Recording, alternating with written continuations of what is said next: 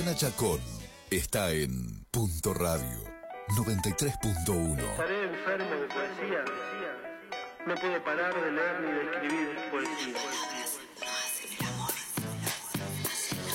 Toco tu boca, como un dedo toco el borde de tu boca. Voy dibujándola como si saliera de mi mano. Ejemplo. Yacíamos en un lecho de amor.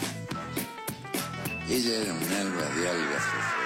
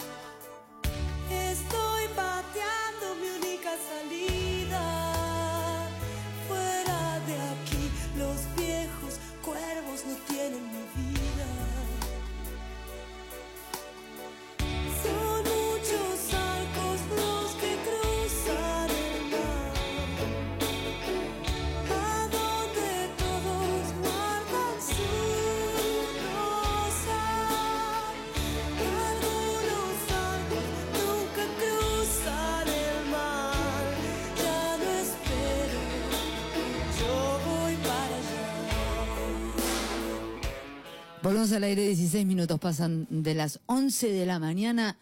Ya no esperes que nos vamos para allá, Juliana Chacón. Buen día por la mañana, ¿cómo le va? ¿Cómo anda? ¿Qué ¿Qué dice? tal? ¿Cómo están ustedes? Nosotros muy bien porque hace una temperatura espectacular, Primaveral.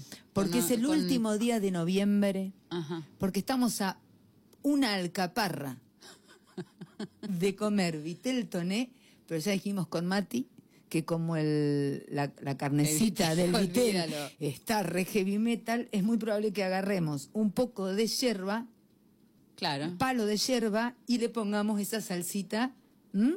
y hagamos tripa corazón y A un pollo.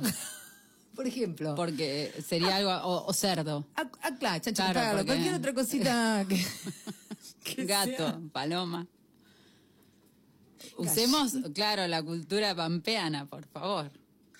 No sé pero la salsita que podemos camina para para el asado no necesitamos la carne esa no la necesitamos eh, Vero Millones nos explica bien cómo se hace la salsita y se la ponemos a cualquier cosa La vamos con Vero. exacto En la fiesta. exacto Bueno, hoy tenemos un...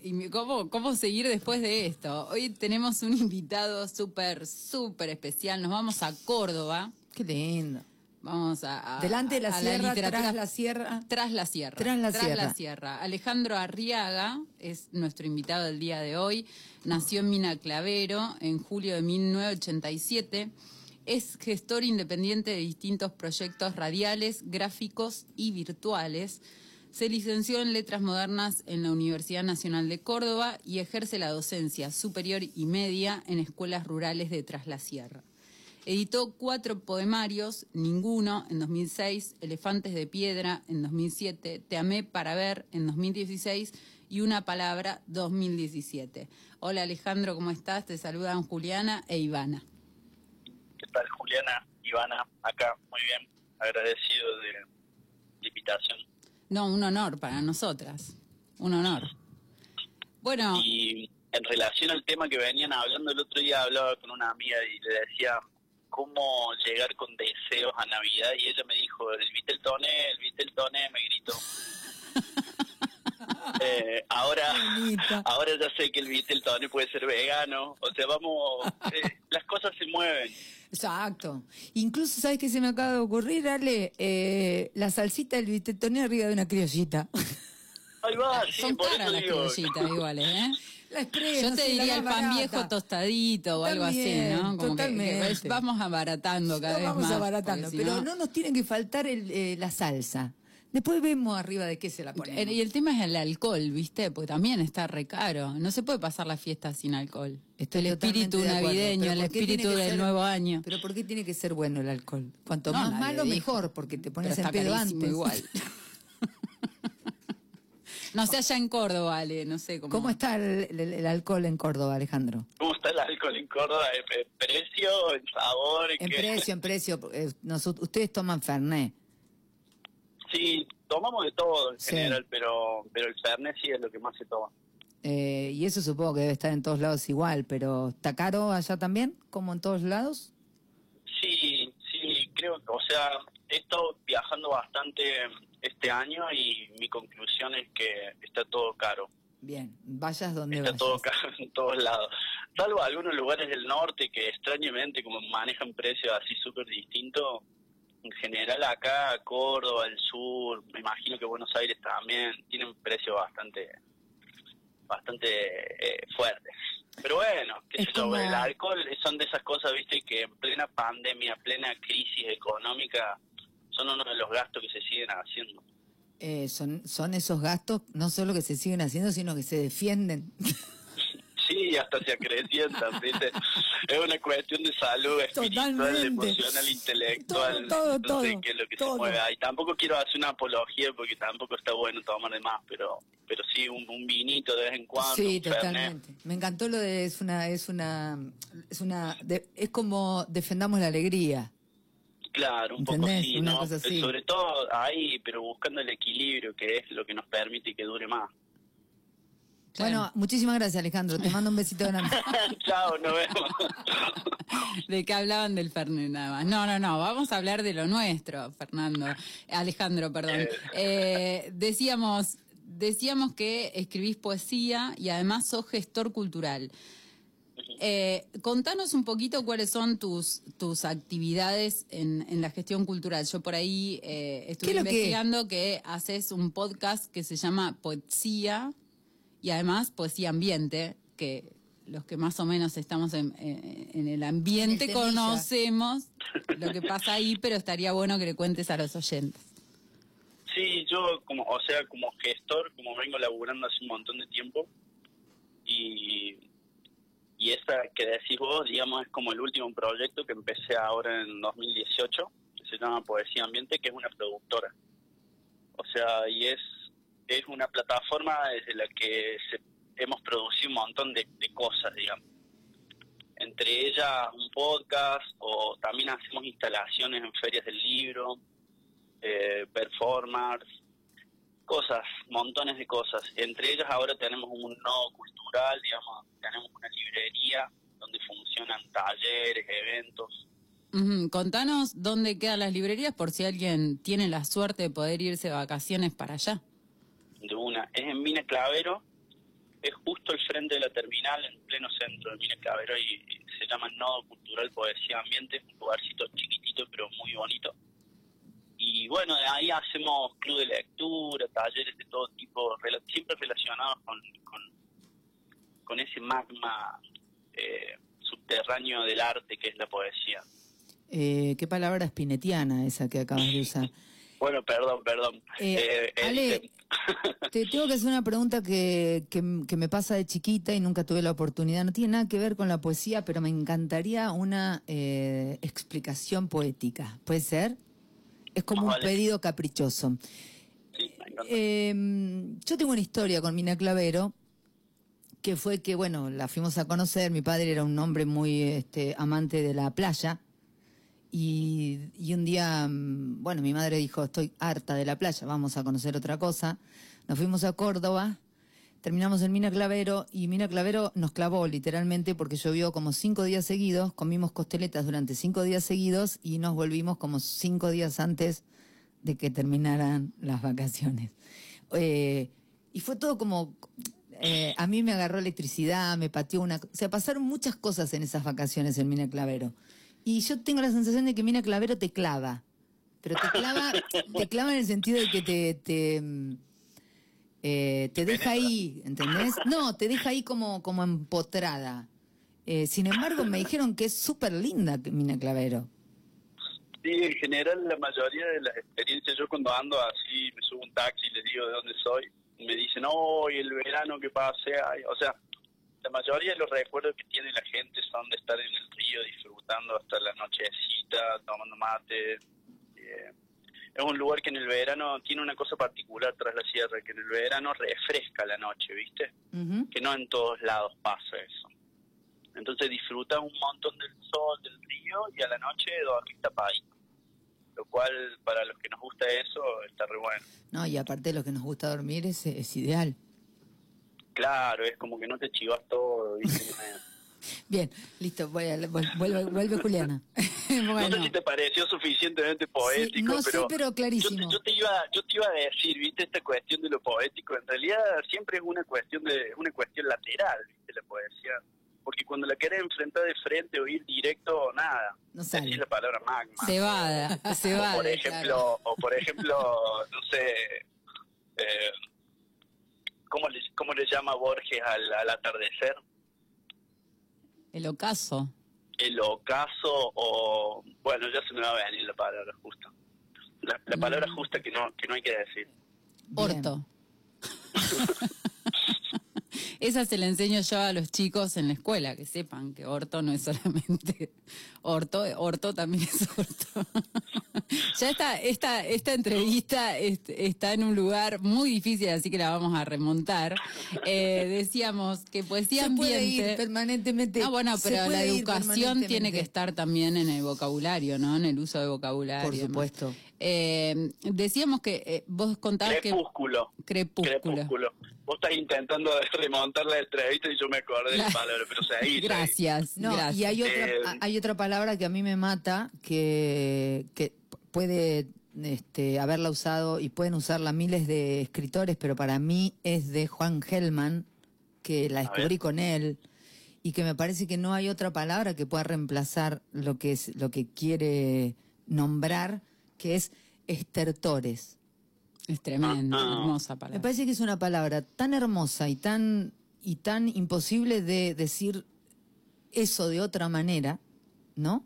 De poder definir esa que ni siquiera sé cómo explicarlo, esas tensiones o pulsiones que hay en el cuerpo de emoción, de angustia, de lo que sea, ¿no? Eh, el estertor. eh, me yo lo- encanta me encanta porque también deja un color como de sensación de época de, de máquina también no como como de ca- cal- calefón respirando así no me, me hace acordar esos respiradores que salen de, los de los edificios. Un toque, por el estertor poético en- de esta época tiene un poco que ver, ¿no? También con como cómo venimos negando también nuestros costados más, más humanos, más corporales. no sé. Sensitivos, ¿no? Algo que en Sí, Poesía Ambiente, para retomar un poquito, trabajan. eh, vos contabas que, que hacen distintos tipos de exposiciones, pero está bueno contarles a los oyentes que hay una mezcla, o sea, no es solo lectura de poesía, sino que No, no, hay otra búsqueda. ¿Cuál, Sí, hay cuál un sería? concepto hay un concepto ampliado de lo poético por eso por eso la poesía es el eje de la productora porque porque no no concebimos la poesía como el género que se escribe en verso el, poema sino lo concebimos como eso como una energía que, una energía de sentido de emoción de vibración que atraviesa todas las artes en un mundo y en ese sentido como tenemos la libertad de producir poéticamente desde cualquier tipo de lenguaje. Ujú. Entonces lo mezclan con música, lo mezclan, ¿no? Con, con sonidos, Y con... sí, y pueden, pueden chusmear en el, en, el, en el YouTube de Poesía Ambiente, ahí van a ver también presentaciones en vivo en distintos lugares que hemos hecho, con gente que baila muy zarpado, con músicos muy grosos, músicas muy grosas. Y nada, como que se van mezclando el teatro, se va mezclando la poesía, se va mezclando la presencia del cuerpo artístico, más allá de, de esta separación de géneros que hemos venido haciendo y que hoy ya se está cayendo. O sea, hoy ya hay jam multiculturales donde nadie le pregunta a nadie qué es lo que hace, Claro. sino que bueno, o sea, se concentran en, en- en domar los, los lenguajes y comunicarse. Siempre eh, eh, lo, lo charlo con vos porque sos docente, ¿no? Eh, y por lo menos en la provincia de Buenos Aires o en, o en- o en la zona donde estamos nosotros, hay una tendencia a delimitar los géneros, ¿no? A decir la poesía es, se escribe en verso, hay un sujeto lírico, se usan recursos poéticos.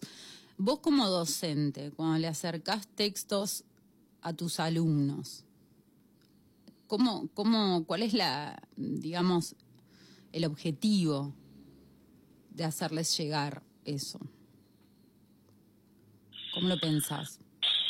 Yo, yo, yo llego a la docencia de pasión por la escritura, por la literatura, por la lectura, por todo el mundo, digamos, de, de las ideas de- y, de, y de lo que implica la poesía para el lenguaje. O sea, llego desde ese lugar. Y llego desde ese lugar súper fiel a ese lugar, porque en realidad me parece como muy interesante poder compartir eh, desde ahí. Después, sí, está toda la parte del contenido y todo. Me parece que a lo que te referís vos tiene que ver con esta cuestión humana de querer simplificar para, para comprender, ¿no?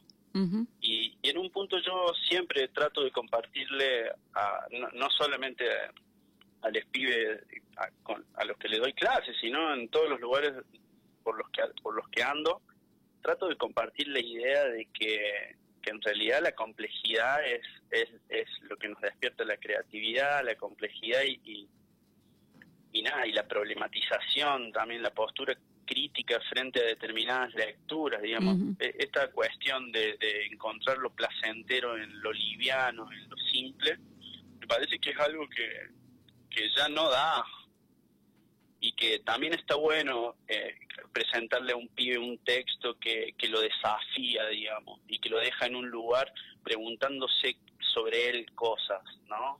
Eh, me parece que hay un montón de maneras de leer y, y estamos muy acostumbrados a dar digeridas las cosas porque creemos que, lo- que los aprendizajes son una cosa que se pone. Y en realidad cuando vos empezás a darte cuenta que el aprendizaje es una cuestión que está atravesada por el cuerpo, por la emoción, por la mirada, por el vínculo, por la necesidad verdadera de crecer en determinado aspecto, y le das bola a otras cosas, ¿viste? No tanto a, a la metida de data, que después se olvida, a los dos meses un pibe se olvidó cuáles eran. Eh, yo lo que lo que trato de fortalecer es en eso, en compartir desde el amor, desde la pasión, desde lo que hago, cómo lo hago, por qué lo hago, la convicción ideológica que eso tiene. La postura política, ¿no? Frente la postura a la- política, obvio, a, a eso me refiero. Y también desde mi historia, ¿viste? Como que no, trato, trato de fortalecer eso porque siento que no lo puedo evitar, a pesar de que lo quiero evitar, en algún momento me gustaría ser más parcial, pero no puedo, así que comparto la poesía que me gusta, comparto la poesía que me moviliza, comparto la- los cuentos que creo que, que pueden hacer pensar, Ujú, no sé, voy desde ahí. Eh, eh, vos como, como, mm, digamos, como licenciado en letras, ¿consideras que tu propia formación académica te acercó a, digamos, fue una herramienta que te permitió acercarte a la escritura? Esto es algo que les pregunto a todos los que, los que transcurren por la carrera de letras. ¿O crees Ah. que no? Ese es un cuco, sí, sí, ese es un cuco que, que me acuerdo cuando yo me escribí, cuando yo me fui para Córdoba, yo ya escribía, ya tenía un libro, cuando me fui para Córdoba a estudiar. Y, y yo les contaba que estaba entre estudiar letras y estudiar filosofía, me anoté en las dos. Y bueno, estaba ese dilema, mucha gente me decía, "Oye, pero va a dejar de escribir porque porque la postura crítica que te exige, digamos, estudiar letras, la cantidad de, de material teórico que lees, literatura que lees, y de la manera que lo hace, porque no es solamente la cantidad, sino la manera. Eh, tal vez puede llegar a, a generar que, que dejes de escribir, no sé, un auto, un auto. Pero no, no fue a mi caso, yo elegí estudiar letras, seguí estudiando letras, dejé filosofía en segundo año y, y nunca dejé de escribir, no sé si es porque tengo mala memoria o qué, pero no, no pudieron, no pudo conmigo. Pero Pero, un- sentís que no, en un punto no, no, no, digamos, no era algo que iba a colaborar, sino que tenías como que No, eso para nada, eso para nada, porque no es una carrera que colabore con, con quien quiere escribir, eso no. O sea, en todo caso sí colabora con la manera de, de, de formarte como, como lector, que eso es otra cosa, y que me parece que a la hora de escribir es algo fundamental, o sea, me parece que te das cuenta cuando, cuando alguien escribe y no es lector. Totalmente. Y en ese que- sentido sí, la licenciatura en letras me dio esa cancha de, de saber leer en muchos códigos, ¿viste? Y, y muchas cosas distintas. Pero lo cual no me hace ni más ni menos que otra persona que estuvo haciéndolo solo, digamos. Totalmente, no, lo que te preguntaba en relación a esto, porque, porque bueno, eh, eh, al haber pasado por la misma carrera en, en la Universidad de La Plata, lo que, lo que yo me cuestiono, ¿no? Es hasta dónde la carrera de letras, digamos, debería incorporar la- escritura, la escritura literaria. Ahora, ¿no? ahora sé que hay otras carreras que se especializan en la escritura.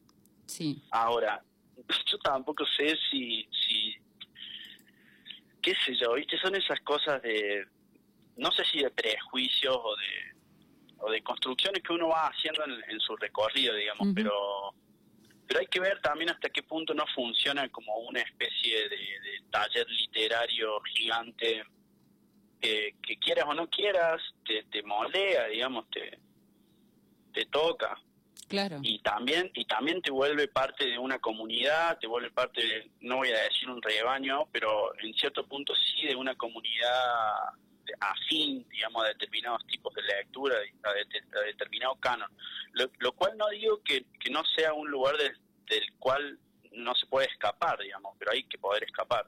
Claro, bueno, eso es un cuestionamiento que se le viene haciendo hace años a las carreras de escritura de Estados Unidos, ¿no? Bu- Bueno, si, si estas carreras en realidad no están formando escritores moldeados o si permiten otras estéticas, otras posturas.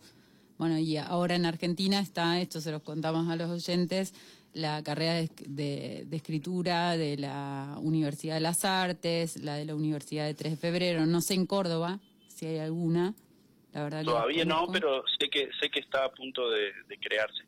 Lo, lo que creo yo, viste, respecto a esto es que el, el tiempo después va dando, va dando las puntadas que tiene que dar, porque me parece que de quiénes nos acordamos después, de qué, poe- qué poesía podemos citar hoy, si yo te digo, bueno, ¿qué se está leyendo hoy de Córdoba? ¿Qué están leyendo los pibes? ¿Qué, está- qué se está leyendo en el Under? ujú, Y la verdad es que lo que se lee tiene que ver con los márgenes, tiene que ver con lo que hace 20 años era totalmente marginal, eh, que viene de viene con colores y percepciones de la realidad que no son las estipuladas, que no son las normales, que no son entonces en un punto formar parte de una academia y, permitir permitirte ese recorrido y tiene que ser a costa de un nivel de autoconciencia fuerte en términos de, de no perder tu, tu color. Totalmente.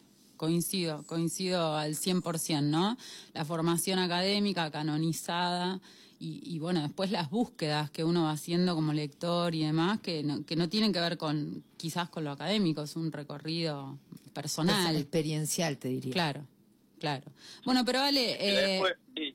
eh, eh, eh, es, decí vos lo que ibas a decir y después te. No, después te iba a decir que después está todo el, cor- el costado nerd, que yo le llamo, Mm. que vendrían a ser como esta locura teórica que se ha dado en, rela- en- relación a la, a la lingüística, pero después a la semiótica y después a muchas otras disciplinas y que creo que toca toca profundamente la literatura eh, y a la poesía puntualmente y que me parece que ahí sí hay un plano en el que hacen falta teóricos y que hace falta gente que, que labure y que piense y que maquine, porque creo que hay un montón de cosas que, que interpretar de este contexto social que interpretar en el lenguaje, en nuestra utilización del lenguaje, en, nuestro, en nuestra participación en los medios de comunicación, eh, qué sé yo, ¿viste? Yo- Ale- Alejandro, un ejemplo para que los oyentes entiendan un y bueno, poco. por ejemplo, leer a Deleuze, a Guattari, me parece que hace 15 años que es una es una línea teórica que nos está permitiendo interpretar determinados abusos del capitalismo que son re necesarios de interpretar a nivel macro social. y no se están interpretando mucho. O sea, lo que significa nuestra información en las redes, el poder, que es el concepto del líbido, eh, montones de cosas que me parecen, la infoesfera, que me parece que son cuestiones que tendríamos que empezar a laburar en términos de, de hacernos cargo de, de- de la disputa en el presente, de, de lo que se está dando en el lenguaje. ¿no? Yo creo que hay mucha gente que lo está haciendo, pero sí me parece que es como una especie de, de cuestión de privilegio de, de determinada capa universitaria y todavía no es un, concepto, una info que podamos laburar para O todos lados. cualquiera. Sí, es así. Sí. Es así. Digo, digo porque cuando nombraste a los que nombraste, yo soy licenciada en Ciencias de la Comunicación y te puedo asegurar que eso está restringido exclusivamente a mi carrera y probablemente un par más, no mucho más de ahí. Eh, quien llegue a, a Deleuze y a cualquiera de esos lo hace, si lo hace por fuera de la universidad, son los menos, Sí, no dejan de ser privilegiados, ¿no? Lo que, lo Sin que duda. decía. sin duda. Eh, No, acá estoy sorprendiéndome porque en el espacio que tenemos tenemos libros, estamos teniendo libros de avanzada en, en ese sentido, así, y es, es impresionante como la necesidad que hay, que no, que no imaginábamos que existía. Eh, qué sé yo, el mes pasado, por ejemplo, lo que más vendimos fue Dora Haraway. Que. Dora Haraway tiene, no sé, viste, tiene una teoría que me- mezcla el feminismo con una lectura sobre la tecnología cyborg es súper, súper interesante y nos interpela, digamos, en el sentido de que todo el tiempo andamos con máquinas encima hoy. Y, y nada, y, y es el libro que más vendí. No vendo mucho, pero pero con que en un pueblo de, de 15.000 habitantes Tal se vendan cual. cinco libros de eso es una locura. Bueno, pero, pero lo importante es que estén, ¿no? Porque desde donde sale la radio, desde la ciudad de Chacabuco, provincia de Buenos Aires, a veces lo que sucede es que ni siquiera están en librerías. Entonces, bueno, eh, eh, la restricción, digamos, de también del mercado, de lo, de lo vendible, ¿no? Un poco lo que, lo que venimos hablando, lo que se vende en literatura, porque, porque es de, de- un consumo más liviano, que está perfecto, pero que también debería estar lo otro, ¿no? Sí, sí, creo que ahí es otro eh, es otro plano de las disputas, esta que te digo, digamos, que hay que salir a dar, pero no salir a dar desde la guerra, sino desde la pasión, de decir, Total. bueno, nos dedicamos a esto, queremos pensar esto, nos interesa laburar en profundidad determinadas cosas, eso, y compartirlo. Porque en general pasa que, que, que se comparte poco a veces estas cosas y, y, y es verdad que, que hay po- que hay pocas ofertas, pero me parece también como que hay, hay, hay mucho de secular también. Totalmente, totalmente. Eh, Alejandro, bueno, pero lo- vamos a, a lo que vinimos, ¿no? Queremos que nos leas algo de, de lo que vos escribís o estás Basta escribiendo o publicaste. Eh, la verdad es que yo te conocí en, en Poesía Dominguera y me conmocionó tremendamente lo que haces, así que quisiera que lo compartas con, con los oyentes. Bueno, ¿Tenés algo por eh, ahí? Sí, yo ahí en Poesía Dominguera conté que, que estoy trabajando en un librito nuevo que es como una especie de novela en verso. Tremendo. eh, que es súper romántico, ¿viste? Es como en, en un clave ast- astrología de la siesta brasilera de la novela, una locura, que no tengo ganas de leer hoy. Pero hoy les voy a leer unos poemitas viejos Dale. que eh, les comparto este, que dice Electrocutado por Dios. Te escuchamos. Bueno, bla, bueno. bla, ¿sí? ¿Hoy? Sí, dale, dale. Sí. electrocutado por Dios. Bla, bla sobre el miedo a que me quiten las ganas. No vengas con que sí, que es así, que lo leíste por ahí en PDF. A veces agarro un libro chiquito y comienzo a picar una piedra, hasta que me sangran los, las manos y se me ríen los ojos. Ese miedo de estar flotando sin intención, apretado de nada, es un miedo burgués, bla, bla, bla. Solo me digo, concentrate, culiado, que esta vez, que esta puta vez, no se te apaguen las ganas. Agarra eso que te mueve, eso que te patea el alma y manténete ahí, con toda tu fuerza, como electrocutado por Dios. Gracias. No sé cómo decir gracias porque es lo que estamos necesitando, ¿no? Mantengámonos ahí como eh, con lo que nos mueve. Eh, Ivana quedó muda. es tremenda la co- poesía. Visualizo que- cosas, Alejandro. Eh, cuando decís eh, quedémonos agarrados a eso, como si visualizo cosas, como cosas que nos queman las manos, igual la agarro, o sea, si es lo que quiero y está cerquita de lo que quiero y me aleja, igual me prendo fuego en las manos, me- que, me, que, que me que se me llenen de llagas, pero que no me aleje de lo que me hace latir y de lo que me hace sentir viva. Sí, ¿no? Hay algo, hay, hay algo repotente ahí. También Ajá. yo siempre pienso en el miedo, ¿no? Que, que muchas veces como andamos andamos queriéndolo sacar del medio, a mí el miedo me parece alto mapa, un alto mapa de hacia dónde tengo que ir y hacia dónde no tengo que ir. ¿no? Totalmente. Hay veces que el miedo me indica que voy en el camino correcto, ¿no? Y yo te diría que la sensación que yo he tenido por mi experiencia es que cuando más miedo hay, más bien, mm, más bien vas, che. Más bien se va. Más bien vas. Más, más bien está yendo. Ale, ¿tenés otro para compartirnos? Sí, sí, tengo montones. Acá tengo todo, todo la- el escritorio lleno de poesía. Dale, te escuchamos. Eh, les puedo leer este que es como uno donde, que es más perfo, este en realidad es como mucho más largo y lo hago con la guitarra cuando, cuando tocamos, pero le- les comparto un pedacito. Dale. Eh, Vesche, vesche como se amanecen esos bichos, tracaladas de tormentas en el cuero, vesche como amanece la tentación pechando a bulto ciego por el hambre de los ojos de todos, todos. Ve, ve, vesche como se sangolotean, como si el agua fuera nueva en ese val. Ve, ve, ve, ya ni se acuerdan lo que era un camino, ni hablar de ir. Ve, ve cuánta cosa rara de repetida se asonza y queda ahí, mucho. Ve, ve cuánta vibración marcando senderos olvidados, minimum.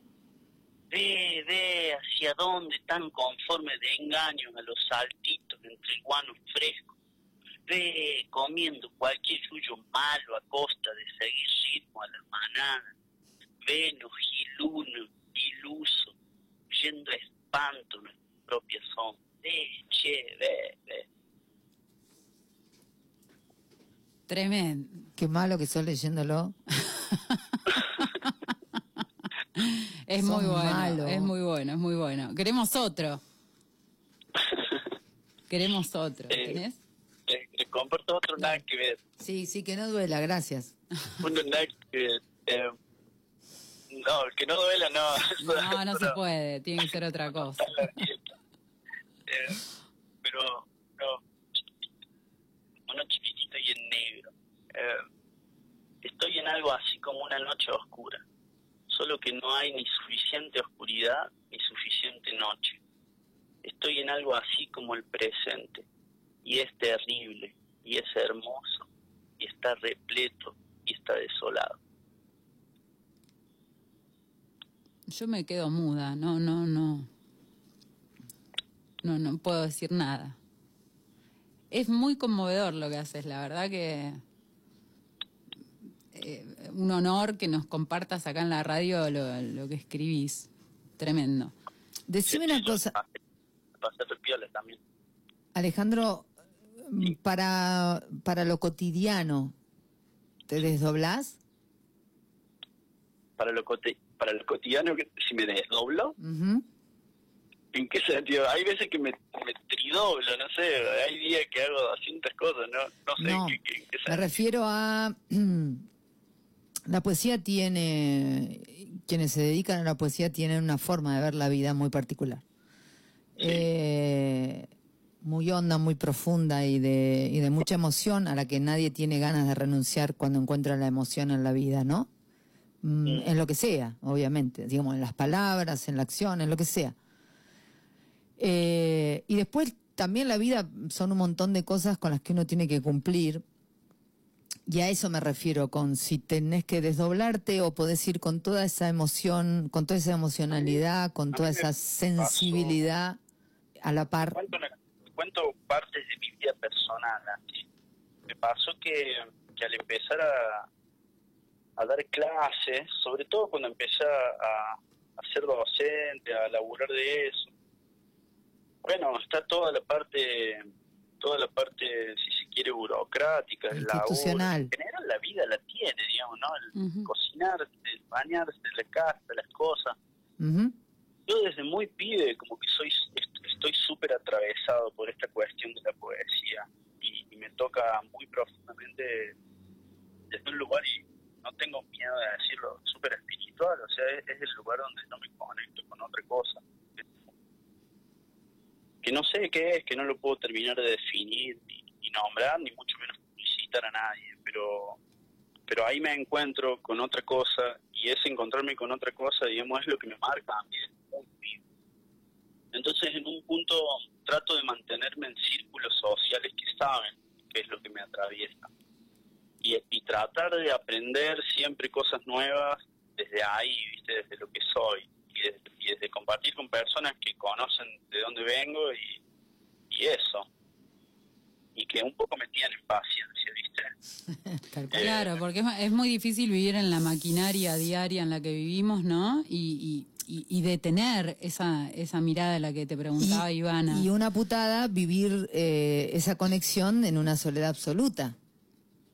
Sí, pues yo creo que también por eso también la soledad tira tanto, ¿no?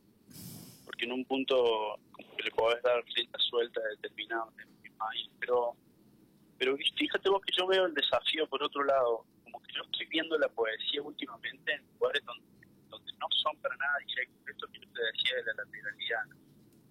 Eh, me estoy encontrando con lo más poético, con lo que me toca a mí poéticamente hoy interpretar desde determinadas situaciones, me lo estoy encontrando en lugares menos esperados. Entonces, por ahí estoy compartiendo con personas que nada que ver, nada que ver con mi palo. Estoy, estoy dando clases en lugares muy locos, en una escuela en el medio de la montaña, donde me quedo a dormir. Es una escuela albergue de gente de, de la, de un lugar que, que es indescriptible por lo alejado que está, digamos. Eh, y nada, o sea, no tiene nada que ver con, con el palo de la poesía en Buenos Aires y toda la movida de la parafernalia del género. Sin embargo, hay gestos, hay, hay miradas, hay palabras son pura poesía, heroína de poesía, ¿entendés? Y, y yo tengo tengo la predisposición, a veces a veces me harta, pero tengo la predisposición de estar en esa, todo el tiempo en esa pesquisa, en esa búsqueda.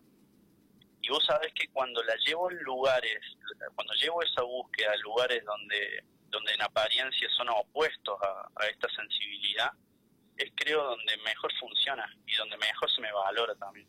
Que eso está re bueno. Coincido. No, no, aparece eh, en tu escritura, digamos, en el proceso de escritura, bueno, hay, hay diversas eh, formas de pensarlo, ¿no? Cuando empieza la escritura de un poema, bueno, empieza desde lo que vos estás contando, desde la búsqueda de la experiencia, ¿no? De lo que te atraviesa una lectura, un libro, como decías hoy, en, en un poema que leíste. Pero digo, ¿a vos cómo, cómo se adviene en vos la poesía? ¿Dónde aparece? ¿En, en qué momento te sentás y escribís? No, eso es como que he ido, he ido cambiando la banda y no tengo, no tengo una estructura que pueda describir leitmotiv que se repite. Es más, digamos, eh, últimamente estoy cada vez más anárquico en ese sentido. Así, por ejemplo, estoy escribiendo todos los días, pero escribo en, no sé, cinco cuadernos distintos. Y por ahí estoy escribiendo un- una misma cosa. Entonces, es un delirio. Pero eso me, me está pasando porque estoy trabajando en otro libro y ese, ese trabajo en el libro actual es como es un trabajo súper estructurado y es un trabajo en el que ya llevo como casi dos años. Y es re fuerte también lo que, lo que implica ponerme a laburar en ese libro cada vez que lo hago. Entonces es como vendría a ser como el trabajo, ¿no? Como ir al trabajo de la escritura. Y después las otras cosas que escribo todos los días tienen más que ver con un andar por, por los papeles, un andar, hasta escribo en el celular, ¿viste? Me armé un grupo de WhatsApp mío que dice cosas y ahí voy subiendo data. Eso lo aprendí un montón de una amiga que se llama Nina, Nina León, que es de Buenos Aires, me vino a visitar hace unos años y, y fue hermoso verla porque salíamos a caminar, salíamos a comprar una leche, salíamos a hacer cualquier cosa y ella con su cuadernito, ¿viste? Y eso me resulta súper interesante porque, porque nada, porque es también eh, esta cuestión de- del valor del oficio, que nunca le daba mucha bola yo, y, y ahora me estoy empezando a hacer cargo también de ese proceso. El cuaderno, la libretita, ¿no? Que todo, todo Cuaderno, en la el libretita. celular, algo. Y aunque más no sea en el celular, Sí. hoy en día no es, parece que cualquier recurso no, no tiene nada que ver, digamos, el recurso. Después el proceso que se le da al después sí es otro, que ahí es donde, donde se ve hasta qué punto lo laburaste o no, ¿viste? Lo acompañaste o no, no sé. ¿Cómo es tu después? ¿Qué, qué, qué laburás en, en, en la escritura? Una vez que, que ya está ese es primer texto. anárquico. Yo escribo y, y lo guardo. Y el día que, que un- una estrella se cruzó con otra y yo abrí esa carpeta y tuve tiempo de ponerme a leer desde un lugar ajeno, veo si algo me gusta y vale la pena, lo recupero y si no, no. O sea, no, no creo que tenga más, más que eso. Hay veces que pasa que me, me encuentro con escritos que yo no recordaba haber escrito y me encantan. O sea, que lo que busco, Eso como que, lo que, que que busco- lo escribió otro, esa sensación. Claro, en cierto punto creo que lo que busco es eso, que el texto ya deje de ser mío, ¿entendés? Ujú. Como que saber que lo escribí yo, pero en un punto que, que lo que está diciendo el poema lo diga el poema, yo no lo tenga que andar diciendo yo en mi cabeza, ¿viste? Porque lo interesante para mí es el otro siempre, Siempre. la otra, el otro. Matar el ego, ¿no? Eh, eh, forzar al, No matarlo, poema que ponerlo a diga... funcionar, porque Claro. matar el ego es súper triste también. Las personas que no tienen ego son personas súper cínicas también. Yo lo que creo es que hay que sanarlo al ego, ¿viste? Que hay que ponerlo a laburar para, para, para las energías que están buenas. Claro, claro. Totalmente, no. Decía eso de forzarlo al poema que diga X cuando el poema está tratando de ir Sí, por ¿viste? otro Cuando vos te camino. pasas, qué sé yo, 20 minutos explicando el poema y el poema dura 20 segundos, qué sé yo. Me parece está, triste, me claro. parece como que, que va contra el oficio, ¿viste? Ah, sí, Totalmente, sí, totalmente. Es como cuando tenés que explicar un chiste o así. No, pero bueno, Ah, dejá, olvídate, claro. olvídate. Bueno, pero, Claro, pero tenemos unos últimos minutitos. ¿no? ¿Nos, ¿Nos cerrás con la lectura de uno o dos poemas? Como para Son despedirnos. unos últimos, unos últimos minutitos que pueden extender a una lectura un poquito más larga. Sí, por supuesto. Bueno, les leo un poema que es súper viejo, pero que, nada, tiene su, su ritmo ahí rapero. Dale. Por el poder se llama. Si pudiera volver a creer en juntar las primeras palabras y hacerlas gritar, marcarles el ritmo desbocado, la libertad dolorosa de estar roto, contagiarles la sensación de aturdimiento. Si tuviera el poder de Grayskull, la llave justa del idioma, haría un plan para el engaño de mí mismo. Si pudiera volver a creer en usar las palabras para algo, les pondría la risa del que acaba de quebrarse, el ritmo de los perros sin collar. Borraría del lenguaje las palabras que construyen la imagen del hombre que llora, del cochecito que pecha, del niño que duerme, del hombre solo que llora pechando al cochecito, del hijo que duerme o del hijo que pecha al padre que llora, o del, o del hombre que piensa que si el niño despierta tendrá que explicar que este hombre ahora es un hombre nuevo, uno de esos que lloran en los colectivos, que no entienden cómo salir al encuentro de la vida, cómo con tanto dolor, con tanta pobreza del irreparable. Si pudiera volver a creer juntar las primeras palabras y hacerlas gritar, marcarles el ritmo desbocado, la libertad dolorosa de estar roto, contagiarles la sensación de aturdimiento. Si pudiera volver a creer en usar las palabras para algo, les pondría la risa del que acaba de quebrarse, les daría el ritmo de los perros libres. A las palabras les guardaría el hambre, a las palabras si creyera, les daría la chance de explotar, a las palabras las sacaría a la calle, las dejaría desnudas y atragantadas, volvería con el tiempo a ver cómo, si crecieron juntas, solas o murieron. Muchísimas gracias, Alejandro. Decime, ¿dónde se consiguen tus libros? Eh, Contales a los lectores. ¿Se consiguen? En ningún sé. lado. En ningún lado. O sea que estamos, eh, No. tenemos que esperar el trabajo nuevo que estás haciendo. Sí, porque Es que los libros que tengo es están que- súper agotados. Es que en realidad Sí, no. yo escribo al pedo. No, no, no, no. Pero por ahí hay algunos, viste, hay una editorial como súper súper famosa en Córdoba, famosa por, por lo que significó históricamente, que se llama Llanto de Mudo. Que por, por ahí falleció eh, mi editor, que era Diego Cortés, eh, falleció hace unos años, pero por ahí su hermana hace tiradas de los libros. La otra vez me encontré con, con algunos libros míos en algunas librerías. Eh, la editorial se llama Llanto de Mudo. Es una editorial que, que es re importante porque editó a Vicente Lu y editó a gente que, que no, no la editaba nadie en Córdoba en ese momento. Ujú. Y hoy son canon.